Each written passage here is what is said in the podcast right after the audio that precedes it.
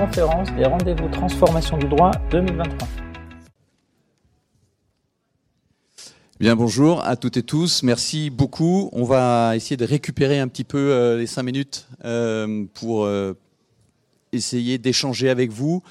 on a quelques slides de présentation pour montrer ce qu'est l'IA générative, expliquer un petit peu qu'on est la fameuse définition de début, et puis on va vous montrer des cas d'usage précis que l'on voit avec les directions juridiques ou les cabinets d'avocats que l'on accompagne euh, depuis euh, bah, en fait pas si longtemps que ça, hein, puisque je vous rappelle qu'on est le 5 octobre 2023 et qu'il y a un petit truc qui s'appelle ChatGPT qui est sorti en 30 novembre 2022.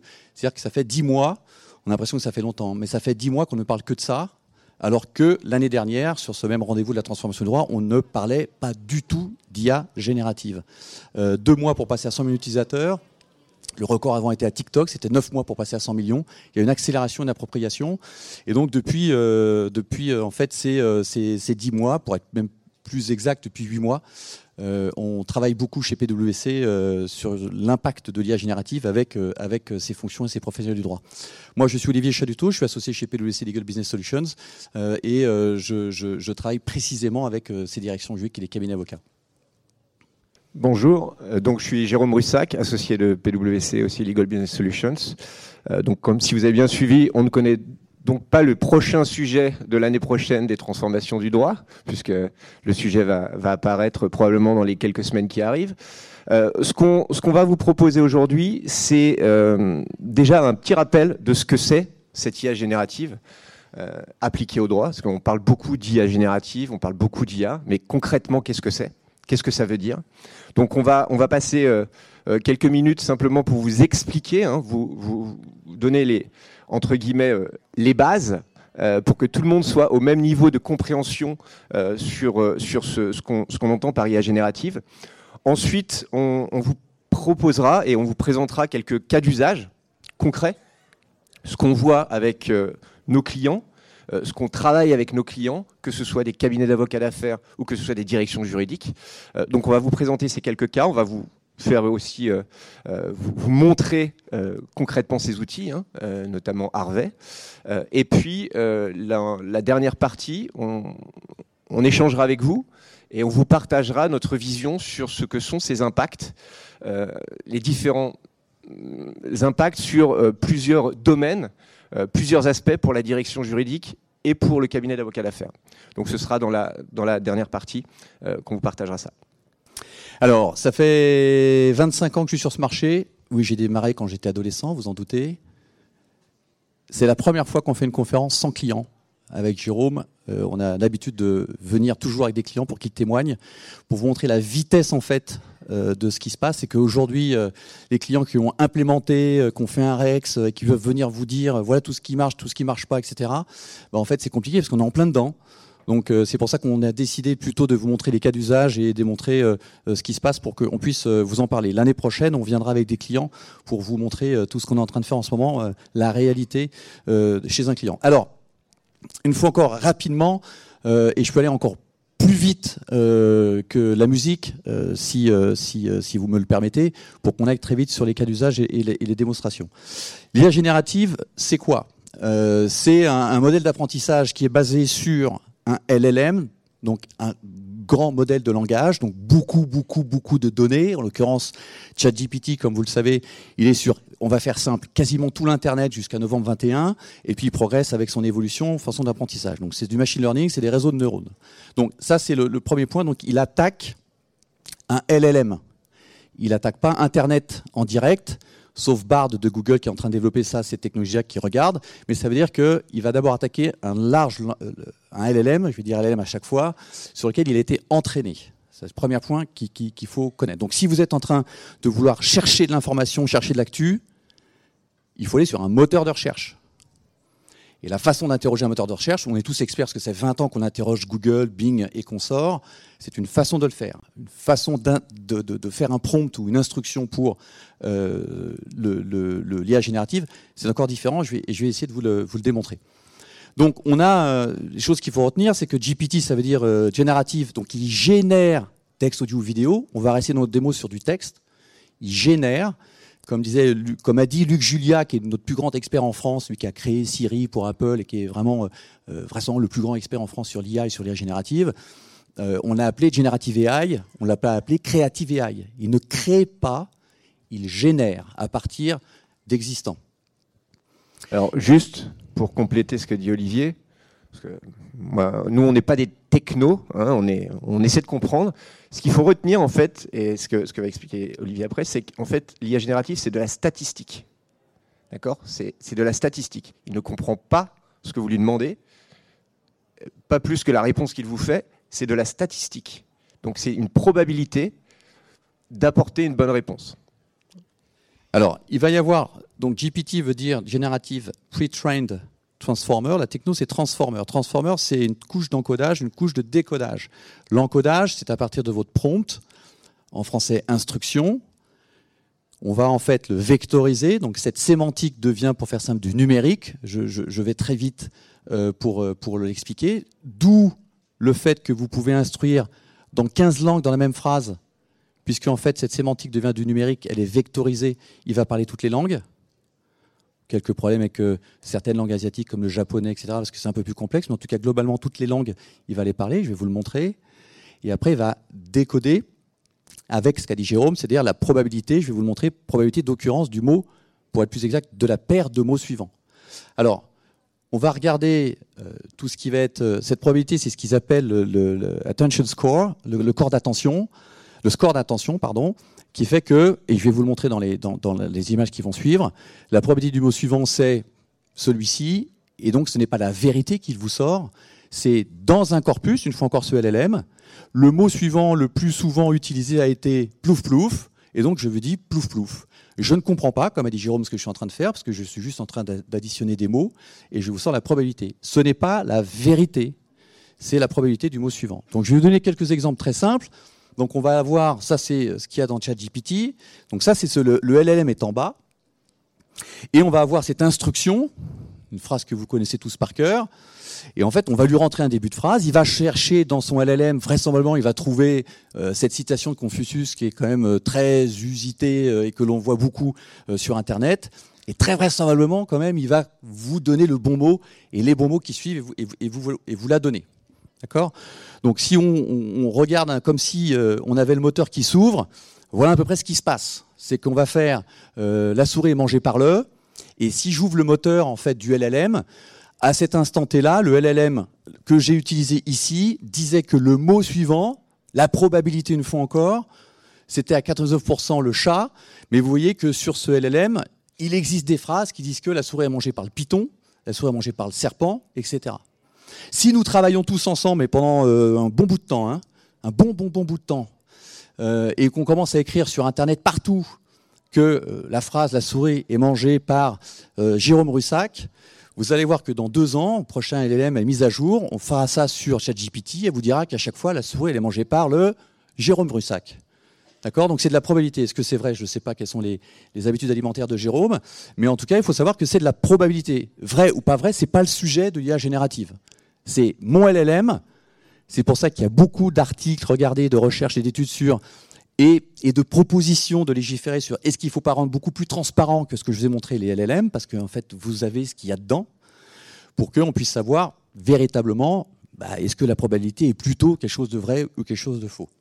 Alors, pour, euh, pour juste que vous ayez quelque chose, euh, ce point-là en tête, parce que ça va revenir, la question souvent qui vient, c'est est-ce qu'un euh, un outil fonctionne en anglais, en français, en espagnol, en chinois, etc. La question, là, ce que vient d'expliquer Olivier, c'est que peu importe en fait euh, la langue. Ce qui va compter, c'est le LLM, c'est-à-dire le corpus de données que l'outil va utiliser pour créer sa réponse. Donc si vous avez rentré en tant que direction juridique ou en tant que cabinet d'avocat d'affaires, vous avez rentré tout votre corpus de documents, de contrats spécifiques à vous, c'est dans ce corpus que l'outil va aller regarder et va aller chercher euh, la réponse. Donc si vous avez un corpus en espagnol, bah, il va pouvoir aller chercher des réponses en espagnol. Si vous avez un corpus en italien, il va chercher un corpus en italien. Donc peu importe la langue. Et si vous lui demandez via un corpus espagnol de vous faire un output en anglais, il vous fera l'output aussi en anglais, bien que le corpus ne soit que espagnol. Alors, on va faire en fait un autre, autre chose. On va lui demander si ce film de James Bond, euh, la trahison ne se, cache, ne se cache jamais, quel est l'acteur? On regarde la machine, hein, je vous montre la machine à l'intérieur, va dire bah, 52% c'est Daniel Craig. Il vous dit pas, ce film de James Bond, Betrayal Never Hides, n'existe pas. Il n'existe pas en fait, hein, c'est un faux titre comme vous le savez tous. Et donc, une fois encore, je reviens, il va pas vous dire attention, ce film n'existe pas, comme Google peut vous dire je n'ai pas trouvé de réponse. Des fois, il dit résultat zéro. Bon, c'est rare, hein, ça arrive. Il va pas vous le dire. Il va vous dire film, James Bond, acteur, il regarde son LLM, qu'est-ce qui a plus d'occurrence? Daniel Craig. D'accord? Alors, je vais changer mon prompt pour vous montrer qu'on peut lui faire dire tout ce qu'on veut. Je vais rajouter un mot, pas 100 mots, un mot. Le mot que je vais rajouter, c'est vieux. Dans un vieux film, vieux film, James Bond, acteur, vous auriez pu répondre. Hein. C'est Sean Connery qui sort. D'accord? C'est ce qu'on appelle, alors on appelait ça avant des bêtises, euh, des erreurs, des fautes, etc. Maintenant, on appelle plus ça comme ça, on appelle ça des hallucinations. Et donc, on a l'outil qui va halluciner. Pourquoi? Parce qu'en fait, l'outil, un peu comme moi, ne se tait jamais il parle tout le temps. Il va toujours vous trouver une réponse. Toujours, en fait, aller chercher le mot suivant, le mot suivant, le mot suivant. Donc, il va jamais vous dire c'est faux et je, je, ne sais pas. Donc, il va chercher dans son corpus le mot suivant. Donc, n'allez pas chercher la vérité, allez chercher une génération de textes à partir d'un Donc, il va inventer. Je peux, moi, je, pourrais en direct vous montrer comment je peux avoir écrit 20 livres avec des biographies parfaitement faites, des articles aussi parfaitement faits avec euh, tout hein, extrêmement bien, extrêmement bien euh, cité, euh, parce que en fait, on, peut l'utiliser comme ça. Donc, si, si, je le dirai tout à l'heure, mais le plus important quand on utilise ces outils, c'est de maîtriser le sujet sur lequel on fait travailler l'IA générative pour qu'on puisse maîtriser, contrôler et faire évoluer et améliorer l'output. Il y a une étude, vous avez certainement tous lu les échos ce matin, une étude du BCG qui est sortie. Ils ont fait travailler 750 consultants full-time sur leur sujet.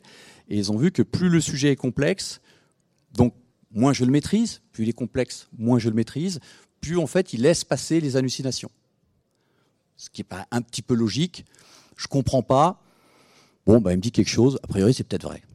Je comprends, il me dit quelque chose, ah non c'est faux. Ou c'est pas complètement juste, ou c'est pas complètement euh, faux.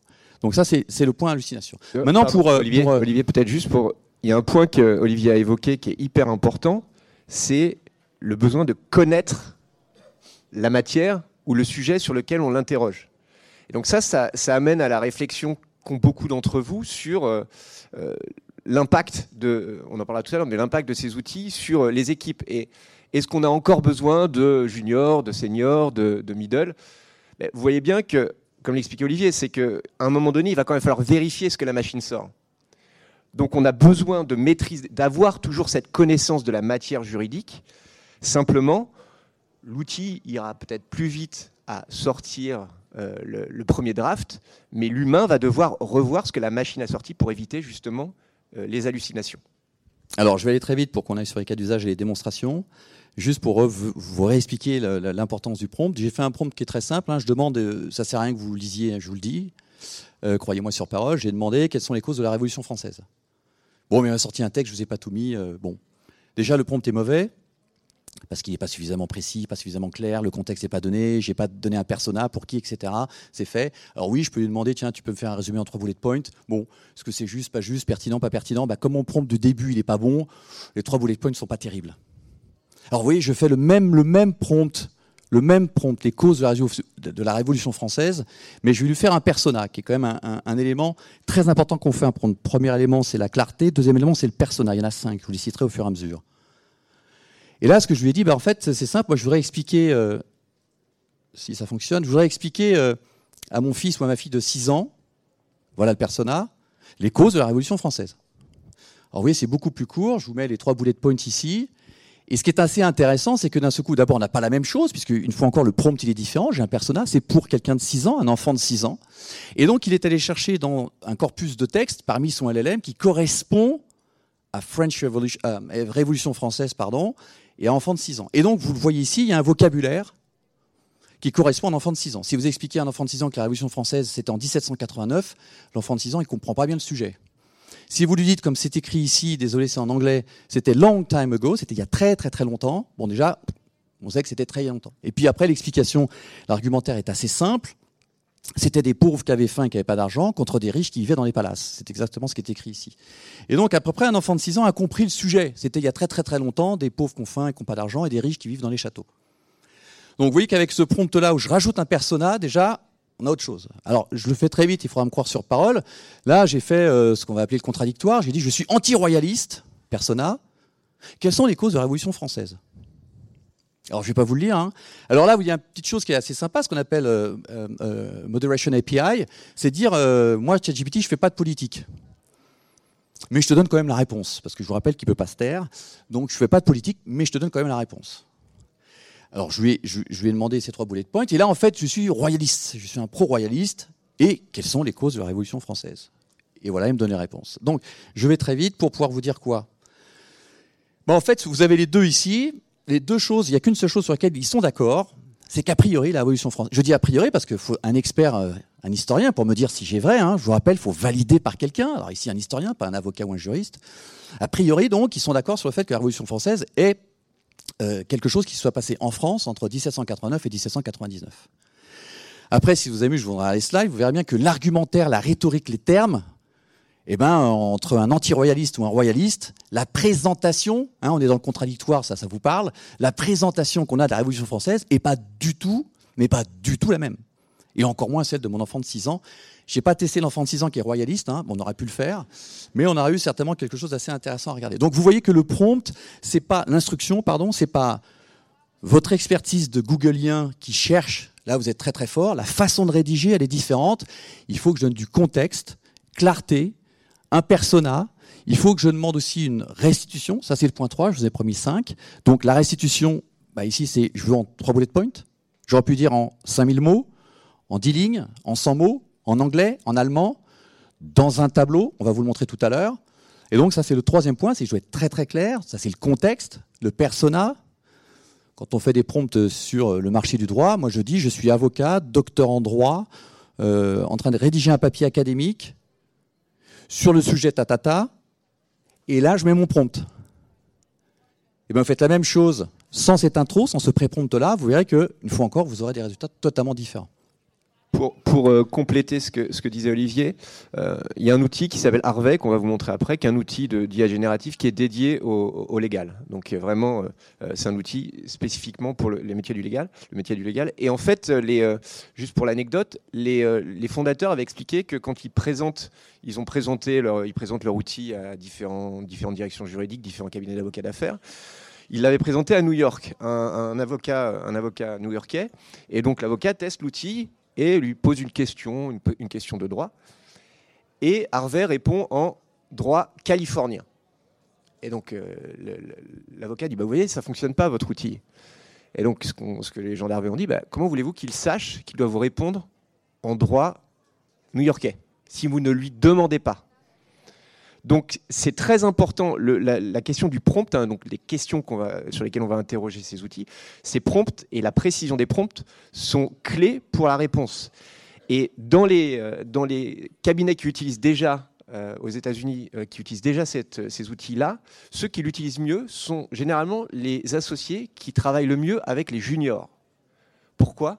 Parce que ce sont les associés qui ont l'habitude de poser les questions, de les contextualiser, de donner toutes les informations à un junior pour avoir euh, la bonne, euh, la bonne, le, bon draft ou la bonne, la bonne, le bon document.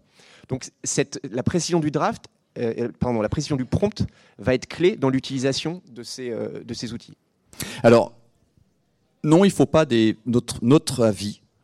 Vous pouvez bien sûr pas d'accord avec nous, hein, c'est qu'il ne faut pas de prompt engineering dans les, dans les directions juridiques des cabinets d'avocats, mais il faut en fait des compétences de prompt engineering auprès des professionnels de droit. Parce que celui qui sait comment poser la question, c'est pas l'ingénieur qui est à côté du juriste ou de l'avocat, c'est l'avocat ou c'est le juriste qui va savoir comment poser, contextualiser. D'ailleurs, c'est ce que vous faites le mieux parce que quand un opérationnel vient vous voir en disant euh, là, je veux les attaquer, je veux qu'on aille en justice, etc. Qu'est-ce que vous dites? Vous dites pas ah, on y va, on dit d'abord, est-ce que tu peux t'asseoir? Tu peux me réexpliquer un petit peu tout Tu peux recontextualiser Voilà, vous savez en fait reposer ces questions de contexte. Et en fait, ça, c'est des vrais sujets. Et donc, il faudra des formations, oui, de comment est-ce qu'on fait des prompts. Dernier point, et on va on va aller sur les cas d'usage. Euh, et, c'est le cas, comme l'a dit Jérôme de Harvey, hein, avec lequel on a, une alliance chez PwC euh, exclusive des Big Four. C'est le fine-tuning. Alors, le LLM, je vous l'ai dit, c'est le grand, euh, le, grand corpus élémentaire. Je peux euh, rien fine-tuner. C'est déjà GPT. Alors, ils ont un peu fine-tuné parce qu'ils ont interdit des choses. Bon, imaginons qu'ils n'ont pas fine-tuné. Ça veut dire que je prends simplement la probabilité qui arrive. Hein. Daniel Craig, Daniel Craig, Daniel Craig. Moi, je vais mettre beaucoup Olivier Chaduto et dans deux ans, on verra James Bond, l'acteur, c'est Olivier Chaduto et, et tout le monde sera d'accord avec ça. Le fine-tuning, c'est exactement ce qui est écrit ici. Donc, ça, vous allez l'entendre, cette belle phrase en français, hein, Reinforcement Learning from Human Feedback, donc euh, RLHF, ça vous allez le voir de plus en plus dans les, dans les mois qui viennent, c'est faire exactement ce qui est écrit ici. C'est que vous allez avoir probablement ici, rappelez-vous, hein, Daniel Craig, euh, Sean Connery, Roger Moore, et en fait c'est humain, vous imaginez le travail, hein, humain, il va dire non, dans ce contexte-là, même si c'est Daniel Craig qui est à 52%, je fais de mémoire, je veux que tu me mettes Roger Moore. On va le forcer. Donc le fine-tuning d'Harvey, legal, juridique, pardon, c'est bien que ce mot-là soit aussi celui qui sort. En langage juridique, tu me forces, je veux ce mot-là. C'est ça le fine-tuning. Extrêmement long à faire parce que c'est human feedback, hein, c'est une boucle de rétroaction humaine, voilà, si je parle français. Et, donc, voilà ce qui s'est passé, voilà comment, comment Harvey a été fine-tuné ou d'autres vont être, vont être fine-tunés. Alors, une fois qu'on a vu euh, les principes techno, hein, les principes de base, bah, à quoi ça peut servir? Parce que le vrai sujet, c'est à quoi ça peut servir pour le juridique. Donc depuis, euh, depuis pas mal de mois maintenant, nous on travaille avec, euh, des, directions juridiques et des cabinets d'avocats d'affaires sur ces, cas d'usage. On a essayé de vous en, drafter quelques-uns là, et après on, va, on passera à, la démo avec les outils. Mais vous voyez en fait que les, usages sont multiples. On peut à la fois s'appuyer sur ces outils pour, euh, travailler sur les contrats, que ce soit sur, euh, sur des due deals, pour, donc pour comparer des contrats, pour aller chercher des informations, euh, extraire des informations dans des contrats. En fait, on va utiliser cette, cette techno pour aller interroger un contrat, en fait. Le contrat est une personne, on va l'interroger, on va lui poser toutes les questions qu'on veut sur, sur, sur, ce qu'il contient.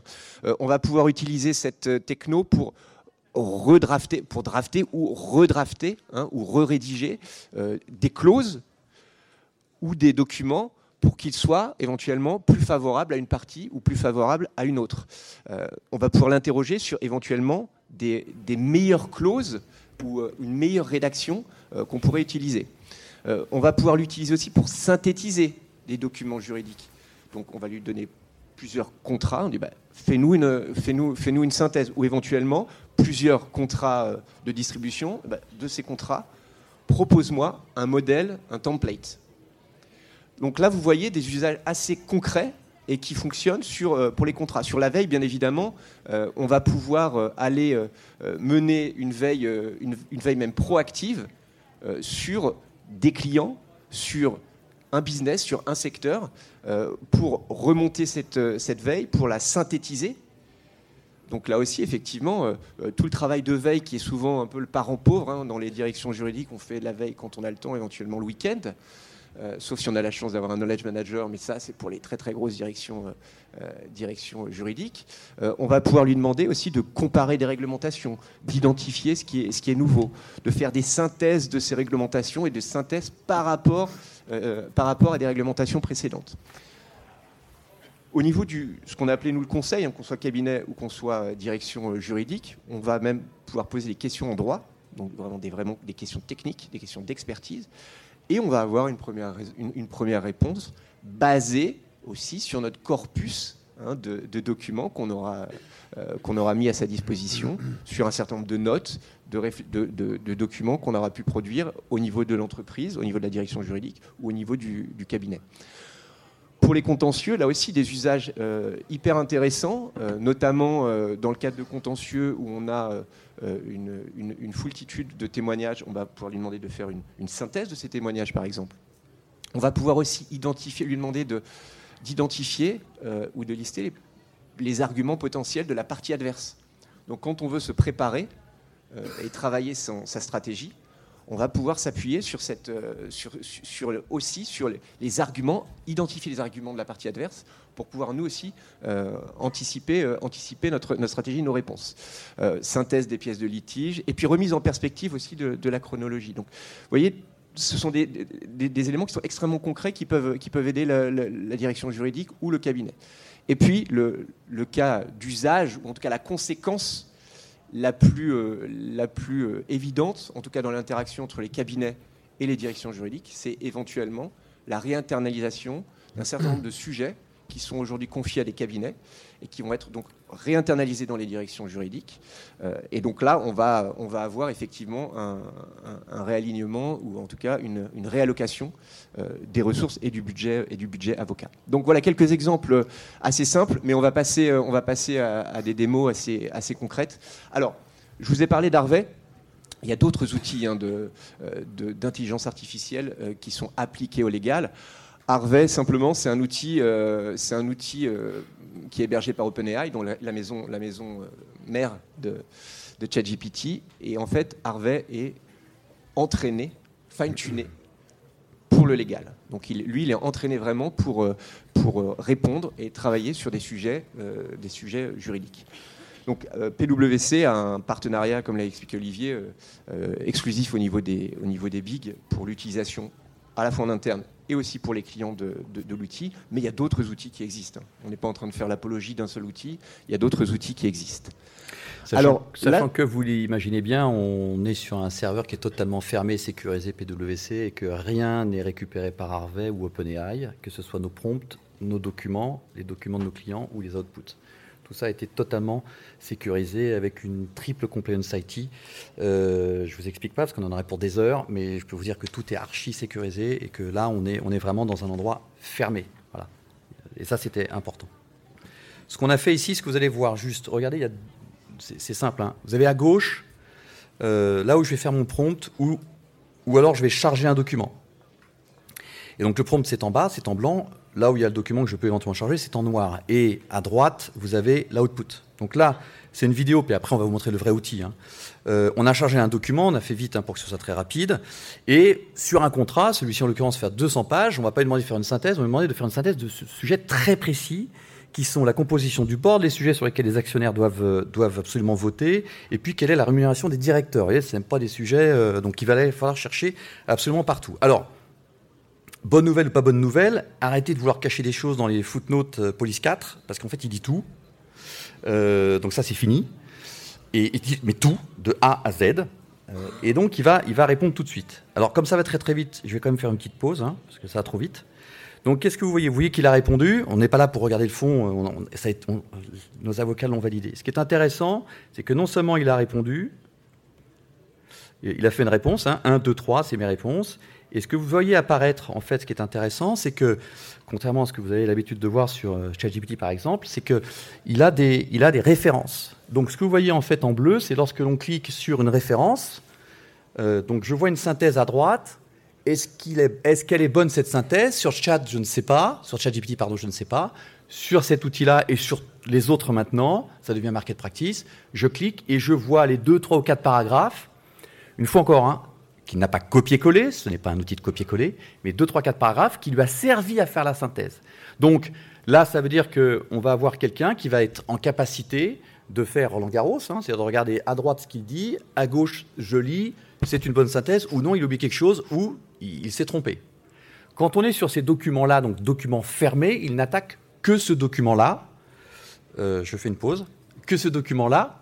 Et donc, les niveaux d'hallucination, pour l'instant, en 8 mois, sont, euh, sont, en fait nuls. Zéro hallucination. Sur 8 mois, je suis pas en train de vous dire qu'il y en aura zéro dans les 150 ans qui viennent. Donc pour l'instant, il n'y en a pas parce qu'en fait, il est sur ce même doc. Ça, c'est un premier, un, premier cas euh, qu'on vous a montré.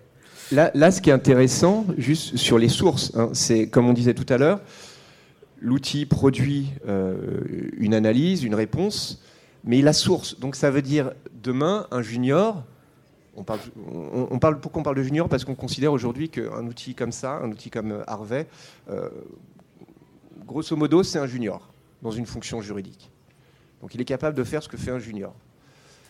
Donc ça veut dire que le junior, peut-être ne produira plus, donc n'aura plus tout le raisonnement à construire. Néanmoins, il, il, pourra aller voir les sources. Donc, ça permettra aussi de comprendre, euh, de comprendre comment, euh, euh, pourquoi on arrive à telle ou telle réponse. Et on aura même demain et même déjà aujourd'hui, on aura même aussi ces outils, une fonctionnalité qui s'appelle explanatory, où on pourra même voir en même temps qu'il produit la réponse, en fait, son raisonnement. Donc, on pourra suivre en fait tout le raisonnement qui est en train de mener l'outil pour arriver à la réponse.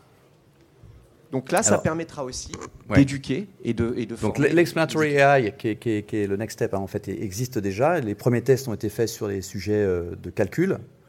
Euh, je sais que vous adorez le calcul, donc quand on fait 2 plus 2 égale 4, ça, à peu près, on y arrive à, on arrive à s'en sortir. Mais quand on fait 2 plus 2 fois 5 divisé par 3, vous vous rappelez, il y a des priorités. Est-ce que c'est le plus la priorité? Est-ce que c'est le multiplier la priorité? Et en fait, comment il va faire? Bah, Soit il vous donne la réponse aujourd'hui totalement fausse, parce qu'il va lire de A à Z, 2 plus 2, 4 fois 5, 20, divisé par, euh, je ne sais plus ce que j'ai dit. Ou alors il va vous dire non, non, non, non, non, en fait, il y a des priorités, donc on va mettre des parenthèses. On va calculer d'abord ce qui est entre parenthèses puis on va faire l'addition après, et donc il va vous apprendre en fait comment faire une addition comme nous avons appris à l'école primaire. Il va faire la même chose, explanatory AI, c'est le, le, sujet d'après. Il va essayer d'expliquer son raisonnement. Très bel article dans le, dans, le Center of Legal euh, Profession de Harvard, dans The Practice, où en fait, euh, il y a déjà huit mois, il disait le vrai sujet, c'est est-ce qu'on ne va pas perdre en fait le raisonnement qui est extrêmement important, euh, pas seulement d'ailleurs dans le droit, d'ailleurs qui est important pour tout, et qui est quand même une des particularités de l'humain euh, et, dont on a besoin. Alors on ne va pas le perdre parce qu'on peut le contrôler. Et l'autre chose que l'on voit beaucoup, c'est que la suite logique, j'espère, la suite logique de prompt et de pré-prompt, comme je vous l'ai montré tout à l'heure, ben, si vous prenez tous les prompts, en fait, vous devez voir la suite, le raisonnement en fait qu'aura fait quelqu'un ou qu'il n'aura pas eu. Il prompte au hasard. Donc vous ramassez tous ces prompts et vous dire il prompte au hasard, donc c'est n'importe quoi, ou il a une suite logique de son prompt. Le deuxième cas que je vous montre ici, c'est donc pas un document. Donc là, on attaque le LLM en direct et euh, on va lui dire euh, Tu me fais un mémo. Donc, ça sert à rien de savoir ce qu'on lui a demandé. On lui a demandé de faire un mémo sur un sujet de droit, etc. Donc là, il été préformaté. Il vous présente en fait déjà, vous voyez son, le mémo, de à la date, le sujet de votre prompt, c'est le sujet du mémo, il vous met un exécutif summary pour démarrer, et après toute l'explication de pourquoi en fait il y a l'exécutif summary qui normalement doit ressembler à certains mémos que euh, certains d'entre eux doivent faire. Là, en fait, on lui a demandé les avantages et les inconvénients, euh, soit d'une session euh, légale, soit d'une session équitable. Donc, il va lui-même définir les pros and cons de. Voilà. Après, il vous fait une extraction sur Word, et puis après. Le junior, le senior qui voulait va revoir et retravailler et recorriger toutes les erreurs qu'il y aura, bien évidemment, ou les imperfections, pour être plus exact, et donc faire en sorte que ce, ce mémo généré, vous l'avez vu, en une seconde et demie, en fait, il est puissant parce qu'on va rajouter une demi-heure, une heure, deux heures d'intelligence, comme dit Luc Julia, de vraie intelligence, c'est-à-dire d'intelligence humaine. Deuxième démonstration qu'on voulait, euh, voulait faire, euh, de mémoire, c'est celle-ci. Donc, on, a mis de nouveau, hein, vous voyez, on, met un, on met un document. Voilà. On lui met un document, on recommence notre petite histoire euh, de, pouvoir lui demander des choses très spécifiques euh, sur, euh, sur les, actionnaires. Il va lire une fois encore la totalité du document. Euh, il va nous faire une, restitution. Et ce qui est assez intéressant, au-delà des sources, parce que ça maintenant vous êtes expert, vous l'avez vu, hein, donc vous avez les sources, on clique dessus, puis vous avez les paragraphes en bleu. on va donc on va travailler. Je vais avancer hein, pour qu'on aille sur ce qu'on voulait vous montrer avec Jérôme. Voilà. On, relit, on corrige, on est content, on n'est pas content. Puis à un moment donné, on se dit, en fait, il y a une clause, euh, franchement, elle n'est pas terrible. Si je ne me suis pas trompé, hein, on doit être bien dans les. Alors là, juste pour ceux qui n'arrivent pas à voir dans le fond, c'est on lui a demandé quelle clause euh, dans le document, quelles sont les dispositions qui protègent le mieux les actionnaires, euh, les actionnaires privilégiés. Donc là, voilà la clause, elle est à Et Deuxièmement, est-ce que tu peux proposer, toi Harvey, est-ce que tu peux proposer des dispositions pour améliorer la protection? Donc en fait, la clause donc, qui me l'a identifiée, elle est là, c'est la 2.1 si j'arrive à lire. Donc qu'est-ce que je vais faire? Je la copie, jusqu'à là, je sais faire. Je vais aller dans le prompt et je vais dire ce qu'a dit Jérôme, c'est-à-dire est-ce que tu peux me réécrire cette, cette clause? Parce que en fait, je veux qu'elle protège davantage les actionnaires. J'ouvre les guillemets, je colle avec violence et sans format euh, cette clause, donc on ne va pas formater pendant des heures, vous allez voir, on va le coller euh, vraiment euh, sans autre forme de procès. Voilà, on va fermer les guillemets, on va lancer, et en fait, il va vous rédiger de nouveau cette clause alors pas par miracle, hein, par rapport à son LLM, par rapport à son fine-tuning et par rapport à son LLM amélioré, c'est-à-dire le LLM qu'il a, plus celui qui correspondrait à votre direction juridique ou euh, à votre jet d'avocat. Si vous imaginez rajouter à ça toute la jet de votre cabinet ou toute la jet de votre direction juridique, vous imaginez bien qu'il va sortir euh, bah, en fait à la façon de. Euh, donc si je suis chez L'Oréal et que j'ai mis toute la jet de L'Oréal, il va me faire cette clause à la façon de juriste L'Oréal, et puis etc. Je ne vais pas reprendre des marques, parce qu'on va me dire j'ai cité des marques, donc voilà. Donc ça, c'était l'exemple qu'on voulait vous montrer. Maintenant, on va aller, on va aller dans, en direct j'espère qu'il n'y aura pas l'effet Bonaldi. Euh, et on va créer. C'est générationnel. Hein. Bonaldi, je suis pas sûr que tout le monde connaisse. J'ai dit tout à l'heure que j'étais très jeune. Oui, mais j'ai pas dit Garcimore, parce que là, ça serait pire. Alors, on va créer un petit contrat. Donc, je vais aller dans le, voilà, dans le vrai Harvey. Hein. Donc là, on n'a pas de document MNR. On va faire un prompt. Je vais vous faire un tout petit contrat. Compliqué parce que j'ai pas d'image. Donc c'est bien, c'est bien l'effet Bonaldi.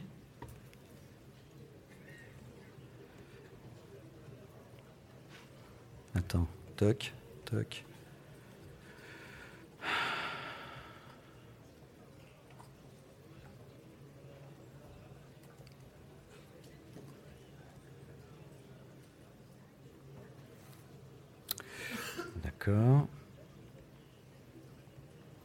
Voilà.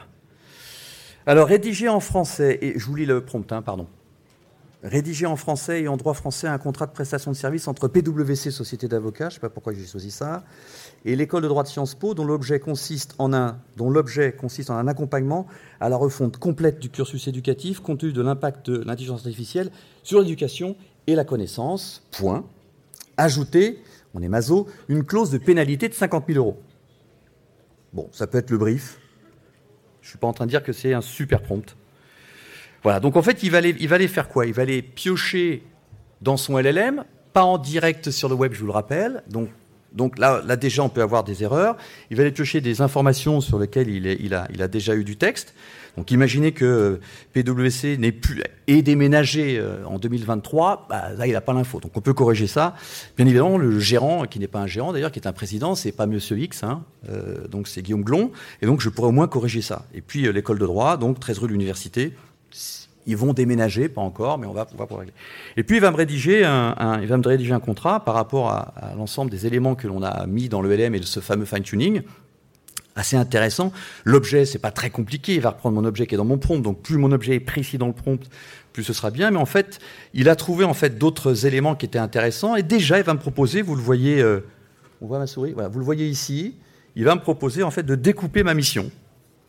Euh, on analyse des besoins et des attentes du client. Bon, ça mange pas de pain, hein, c'est pas, pas non plus très très très précis. Des opportunités et des risques liés à l'intégration de l'intelligence artificielle dans le domaine juridique. Proposition de scénario de refonte de cursus éducatif. Euh, assistance à la mise en œuvre de scénario par le client, ta, ta, ta, ta, ta, etc. Donc, il va me le faire. Vous le voyez en fait comment il a été formé, puisqu'en fait, il veut qu'on termine la mission le 31 décembre 2021. Ce qui justifie donc qu'il a été formé jusqu'en 21 et donc euh, il n'imagine même pas que 2022 existe. D'ailleurs, si je lui dis quand est-ce qu'il est sorti GPT-4, il va me dire que GPT-4 n'est pas encore sorti. Or, il est sorti en mai 2023, si je ne me trompe pas de moi. Il va me proposer euh, un prix. Bon, sachez dire que ça va coûter 320, 300 000 euros. Hein. Bon, est-ce que c'est vrai, pas vrai? C'est plutôt à nous de le dire. Vous voyez qu'il me sort des choses intéressantes, mais c'est à moi de savoir cette mission-là. C'est quand même moi qui vais la faire et je sais si elle vaut 300 000 ou pas. Et il va me proposer 30% euh, d'acompte, 40% euh, par rapport à justement son scénario. Donc euh, il, est, il est en intelligence et en cohérence avec sa découpe qu'il a fait sur, de l'objet. Et puis 30% au niveau du sol. On va trouver un peu plus loin. 300 000 euros la prestation, je pense que là, l'IA générative est parfaitement pertinente. Oui, parfaitement pertinente.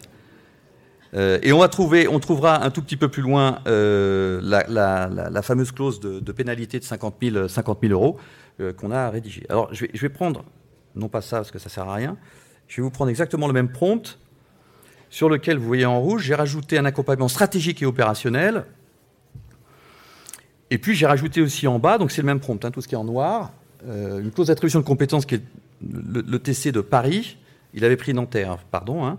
Et puis je lui ai rédigé le contrat de façon à ce qu'il soit le plus favorable possible, à PwC quand même. Et puis je lui demande de faire une version en français suivie d'une version en anglais. On ne sait jamais si le client change d'avis et veut que je lui fasse un contrat en anglais. Voilà. Donc il va, redémarrer, recommencer. Donc il va nous retrouver bien évidemment 63 rue de Villiers L'école de droit, il va la retrouver à 13 sur l'université, ça ne change pas. il va modifier un tout petit peu parce qu'on a dit stratégique et opérationnel mon objet il va avoir euh, toujours euh, en fait euh, sa découpe, avec plus ou moins de précision. Là, on n'est plus en trois phases, on est en quatre phases. il a amélioré. Est-ce que c'est pertinent? C'est à moi, le sachant, de le dire. Je vous rappelle, hein, comme dit Luc Julia, l'IA est complètement con. Excusez-moi, c'est une citation de Luc Julia. Donc, si on n'a pas l'humain qui derrière va améliorer, ben, en fait, on aura ce qu'on mérite. Et puis, il va donc continuer à, rédiger avec euh, bah, du détail, vous voyez, parce qu'il veut beaucoup plus de détails de ce que fait le prestataire, de quand est-ce qu'on le fait, quand est-ce qu'on le livre. Euh, et, euh, il a changé fit mon acompte. Je ne suis pas tellement d'accord. Si, c'est favorable, je ne vais pas mettre un acompte de 20%. Il est un peu bête. Je mettrais plutôt un acompte de 50%, parce que c'est un peu plus favorable. il m'a ma clause de 50 000 euros qui est ici, que vous voyez ici, hein, dont on avait parlé. Mais il a plafonne à 10% quand même du prix total. il ne m'a pas changé le prix. Hein. Bien qu'étant plus favorable, il ne m'a pas dit tout compte fait, ça coûte 400 000. Et puis il va avoir euh, le TC de Paris qui va arriver assez vite, et comme toujours, bien évidemment, dans les dernières lignes. Et une fois qu'il aura terminé, voilà, donc vous avez le TC de Paris qui est ici. Oups, pardon. Et puis là, bah, il va commencer à me le rédiger en anglais. Je ne sais pas si vous voyez. Euh, vous pourriez regarder. J'aurais pu vous le faire en mandarin, c'était peut-être plus rigolo de le faire en mandarin. Euh, il, va, il va vous le faire aussi en mandarin ou en espagnol. Alors, une fois encore, ça ne veut pas dire que la traduction elle est parfaite, il hein, faudra la revoir. Euh, quoique, ça fait six mois moi j'adorais DeepL. Sorry DeepL, mais maintenant je vais juste sur Harvey parce que les traductions sont hallucinantes. et donc, il y, a quand même un, super travail. Ce qui vous donne peut-être des idées quand vous faites des modèles. Hein. c'est des coûts énormes de traduction. Bah, euh, nous, on est en train de travailler avec une direction juridique où en fait les coûts de traduction c'est zéro parce qu'en fait on travaille simplement avec, euh, euh, cette technologie-là. Donc voilà, ça c'est juste un exemple simple sur un contrat très simple, sachant que j'ai pas mis toute votre GED qui ferait que vous trouveriez des, des, des, façons de rédiger qui est votre façon à vous. et donc on, on, peut avoir un draft très très très très très rapide. Et aucune disposition en police 3 ou 4, quoi. Tout est à la même police. Alors maintenant, je vais vous faire un autre. Olivier, Olivier euh, il est 48. Peut-être qu'on passe aux impacts. Bon, je voulais vous faire une démo sur un, document d'enregistrement universel. On a 12 minutes. Alors, si tu veux. Ben, je reviendrai s'il nous reste du temps à la fin, alors. J'avais aussi Orange. Hein. Bon, voilà. Mais Jérôme ne veut pas, donc tant pis.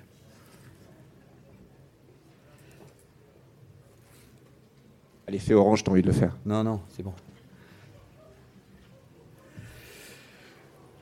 On a regardé sur ces six sujets-là, euh, euh, et, vraiment, on est prêt à prendre toutes vos questions, hein, euh, commentaires et même critiques. On, essaie d'être très modeste hein, en avance. Donc, sur ces sujets-là, on a essayé de faire assez simple avec Jérôme par rapport à, notre vécu, hein, expérience huit mois sur ces sujets. L'impact sur euh, stratégie de positionnement de la direction juridique, on a mis en rose euh, ce qui pour nous un impact euh, pour les deux et, ce qui est en jaune un impact pour les cabinets avocats. Donc là, c'est bah oui, il faut une nouvelle vision. Quelle est la vision de la direction juridique Moi, je vais faire directeur juridique, Jérôme va faire l'avocat. Quelle est ma vision de directeur juridique Une fois que je mets l'IA générative dans mes équipes, c'est quoi ma direction juridique de demain? Bah, Il faut quand même que j'y réfléchisse un petit peu parce que ça va avoir beaucoup d'impact. Pour nous, ça a majoritairement des impacts positifs, majoritairement des impacts positifs, on va les voir, euh, mais, ça nécessite une nouvelle vision pour que j'embarque euh, mes équipes et que je l'explique à, mon directeur général. Alors, notamment... Euh, notamment, ça va avoir des, implications sur, bah, d'abord, l'IA générative, parle pas l'IA générative pour les directions juridiques, l'IA générative au sens large, bah, toutes les grandes entreprises, on est en train de mener une très très grosse étude là auprès de, 100 directeurs juridiques et directrices juridiques euh, sur cet impact-là précisément. Bah, il y a des projets d'intelligence artificielle générative hors DJ sur entreprise. Et bien à chaque fois, en fait, on va demander aux directeurs, aux directrices juridiques euh, d'y participer. Donc ça, ça va aussi rajouter de la charge de travail, je suis d'accord, mais rajouter des sujets sur lesquels vous êtes de plus en plus en amont sur ces projets très stratégiques. Ça va, euh, ça va aussi être, permettre un rôle grandissant de la direction juridique, juridique et compliance sur ce fort sujet qui, qui, devient mais même essentiel d'un point de vue euh, euh, de, des sociétés ou de la société avec un grand S, c'est l'IA responsable, c'est Responsible AI.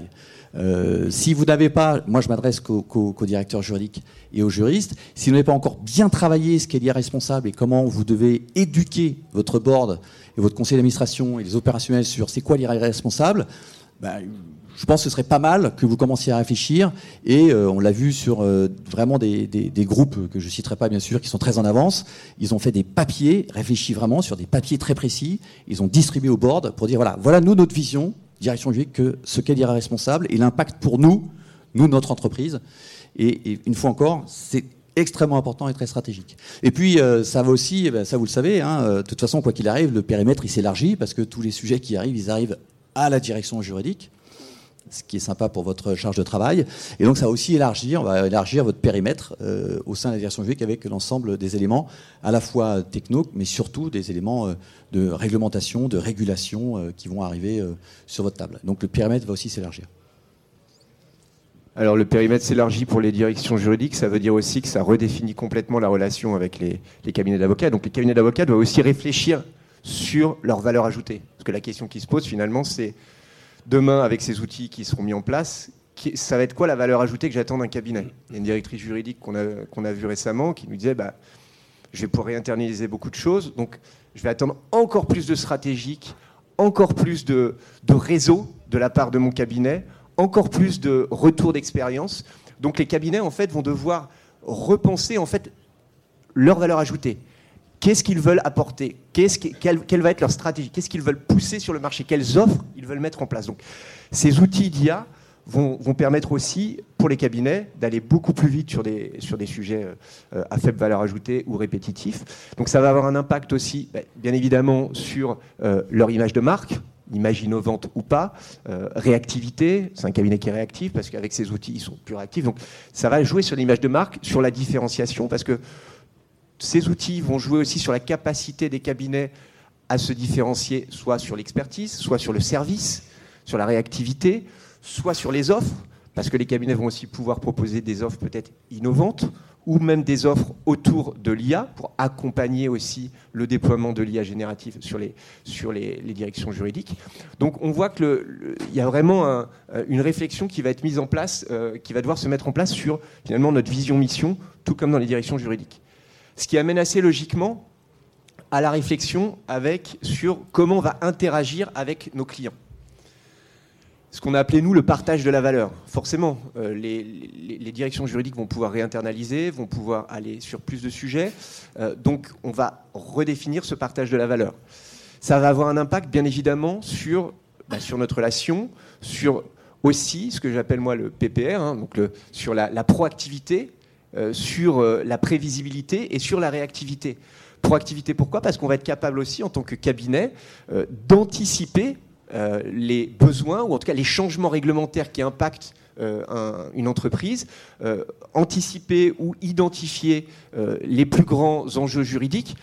Effectivement, on n'a pas vu la démonstration sur Orange ou à travers le, DEU, mais avec des outils comme ça, on peut aller chercher dans le DEU quels sont les principaux risques juridiques ou les principaux euh, enjeux juridiques pour, euh, pour l'entreprise. Donc, on va avoir cette capacité en tant que cabinet d'aller aussi identifier en amont les sujets et donc de pouvoir être beaucoup plus proactif euh, pour aller vers les clients. On va mieux connaître leurs besoins, mieux connaître leurs enjeux et on va être capable en fait de, gagner en disponibilité et en proactivité. Alors notre analyse, notre vision, notre message, c'est que c'est vraiment un outil d'aide pour gagner du temps, pour gagner du temps, pas pour sortir il faut encore je m'adresse aux juristes, pas pour sortir les juristes, mais pour que les juristes soient sur euh, davantage la valeur ajoutée. Vous inquiétez pas, vu, la charge de travail exponentielle qu'il y a dans la direction juridique, nous, notre message, c'est de dire, attendez, la charge de travail exponentielle fait qu'il faut qu'on les fasse travailler sur de la forte valeur ajoutée et non pas euh, qu'on profite d'un outil pour faire sortir X ou Y, parce qu'en fait, ça, ne va pas s'arrêter. Donc il faut aider au contraire les juristes à travailler sur la plus forte valeur ajoutée et faire en sorte que l'outil fasse le reste. Donc on doit réussir à, faire gagner du temps pour qu'on ait plus de disponibilité. Faire gagner du temps, c'est aussi faire du self-service. Hein. Vous, vous faites déjà avec un certain nombre d'outils de CLM. Hein. Il, y avait, il, y a, pas mal de sessions très intéressantes autour des CLM, et on peut aller plus loin que le CLM. Donc on peut faire du self-service, c'est-à-dire faire en sorte que l'opérationnel utilise sur des sujets, il va falloir bien les border, il va falloir bien former, il va falloir aussi bien faire du contrôle et, donc euh, regarder sur certains sujets simples se débrouiller, ou les sujets qui ne sont pas juridiques. Et il y a un nombre de questions non juridiques qui arrivent à la direction juridique euh, qui est faite totalement anormale. Hein. Combien il y a de boutiques en France sur notre enseigne? Je ne crois pas que c'est une question juridique et je connais beaucoup de juridiques dans le retail qui ont ces questions quasiment tous les jours. Pourquoi? Parce que le juriste, forcément, c'est Dieu le Père, il sait tout et quand il répond, bah, euh, en fait, ça veut dire que c'est euh, parole d'évangile. Et après, je suis tranquille, le juridique a dit ça, donc euh, je n'ai pas besoin d'être responsable.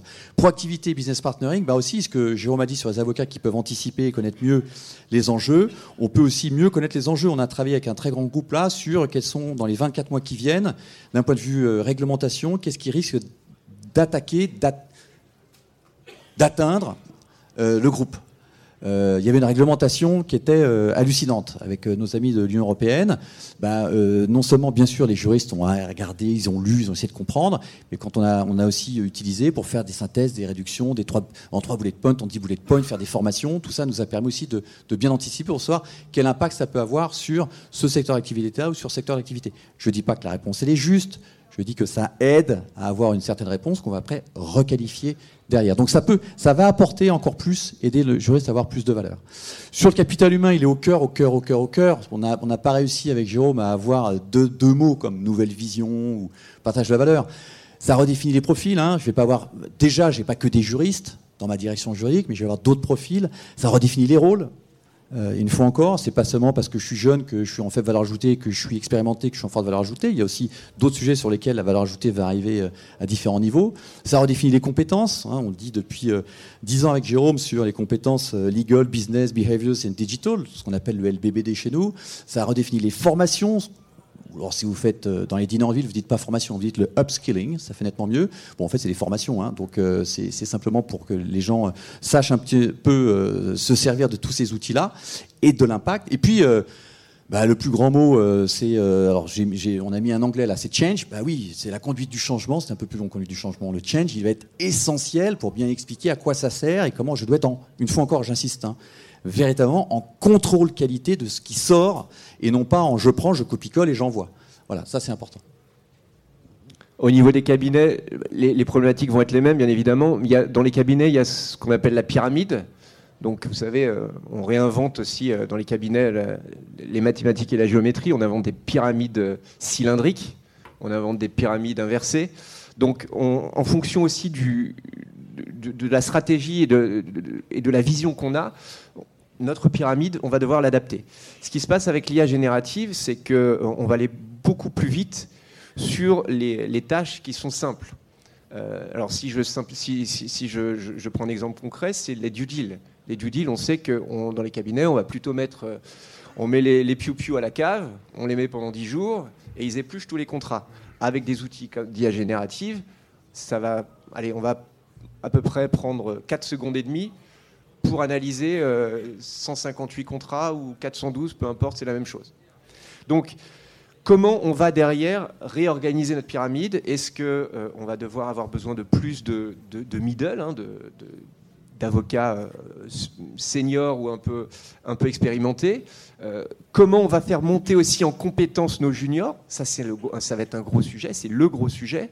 Comment on les fait monter en compétences si demain on a des outils bah, qui travaillent pour eux sur euh, ce qui jusqu'à présent euh, constituait euh, leur, leur, modalité de formation. Voilà, ils travaillaient, ils se formaient en travaillant sur ces sujets à plus faible valeur ajoutée. Donc demain, comment on va les faire monter en, compétences? Bah, Ce qu'on expliquait tout à l'heure, le explanatory AI peut être un, peut être un, moyen. le, le, sourcing peut être un moyen. la revue par les, par les plus seniors peut être un moyen. De toute façon, il va y avoir une adaptation sur comment on, les fait progresser. Et puis, sur, sur, juste, je voulais compléter un point. Euh, ce que Jérôme, c'est le, le, Harry Potter de, de, l'AI. Hein. Donc, euh, on, ne va pas juste faire un petit prompt et puis d'un coup, il fait une due deal en 4 secondes. Euh, on est en train de travailler. En fait, on va voir quels sont les 10 prompts les plus euh, pertinents, en train de voir avec un cabinet les 10 prompts les plus pertinents parce que je vais chercher ça, euh, clause de changement de contrôle, un certain nombre de sujets, etc. Donc on va, on va, on va travailler, travailler, travailler, travailler. Quel est le meilleur prompt possible? J'ai montré qu'on pouvait en faire plusieurs avec un output différent. On va travailler le meilleur prompt possible. une fois qu'on a fait ça, on va figer le prompt. En fait, du coup, l'humain n'aura pas besoin d'écrire le prompt, on va le figer. Et on dit, tu, tu charges tes 400 documents et tu me déroules les 10 prompts.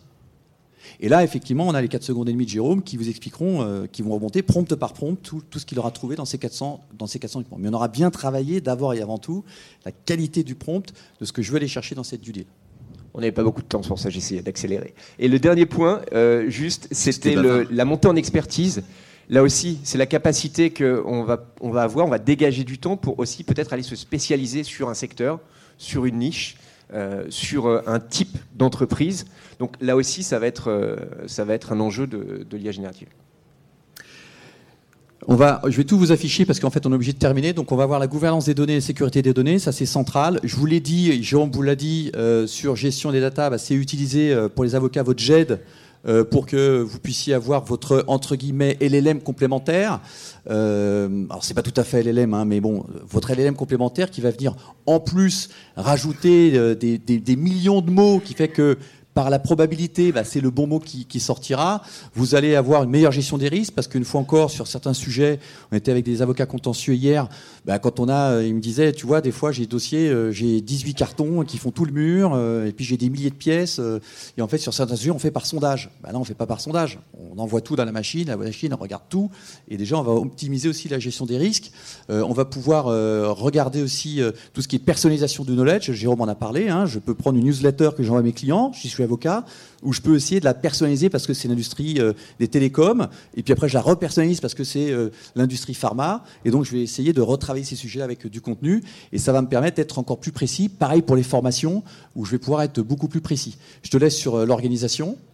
Sur l'organisation, assez simple, c'est on a le même sujet au niveau des directions juridiques et des cabinets d'avocats d'affaires. C'est en fait, on va réfléchir, on va revoir le mix humain-machine. Hein, euh, et le mix et la mixternalisation, ce qu'on internalise, ce qu'on externalise.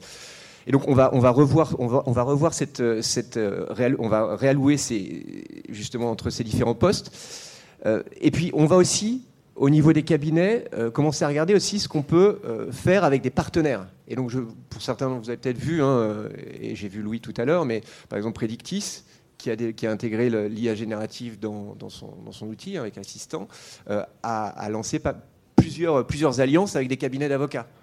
Donc pour justement, et là pour l'intérêt pour les cabinets, c'est bah, de co-construire, co-développer euh, euh, un outil qui va euh, répondre parfaitement aux besoins de, nos clients. Harvey, avec PwC, a conclu un partenariat mondial avec Harvey, donc l'exclusivité pour un big. Bah, Allen Overy avait conclu un, un, partenariat aussi avec Harvey, sur les, en tout cas au niveau des pure players. Euh, mais euh, il y, a cette légende urbaine qui, qui, dit que Allen Overy a créé Harvey, ce n'est pas le cas. Harvey a été créé par euh, OpenAI. Et pour, pour terminer, ce qui, vous, ce qui vous passionne, c'est donc qu'il faut d'abord faire un retour sur investissement. Alors, on a beaucoup parlé d'IA générative, mais il ne faut pas mettre d'IA générative partout. Hein. Il y a de très très beaux outils qui n'ont pas d'IA générative qu'il faudra regarder. Donc, le, retour sur investissement. Le, pour, pour, faire très très simple, on va retenir bah, la baisse des coûts avocats, on vous l'a dit. La stagnation des équipes, en fait, on va renforcer en, en legal toutes ces fonctions qui est importantes. Le sujet qui est très important, et j'attends la réponse. Ça fait 110 ans que les avocats vendent. C'est Reginald Ebersmith euh, en 1911 qui a fait un papier, je vous le passerai, je l'ai retrouvé, qui est passionnant sur euh, comme on a du savoir, il faut vendre notre temps. Donc depuis 1911, on vend notre temps, enfin les avocats vendent leur temps. Comment est-ce qu'on passe d'un modèle où on vend son temps à un modèle où l'IA est dans l'immédiateté? Voilà, vous avez deux heures. Merci en tout cas pour votre attention. Une conférence des rendez-vous transformation du droit 2023.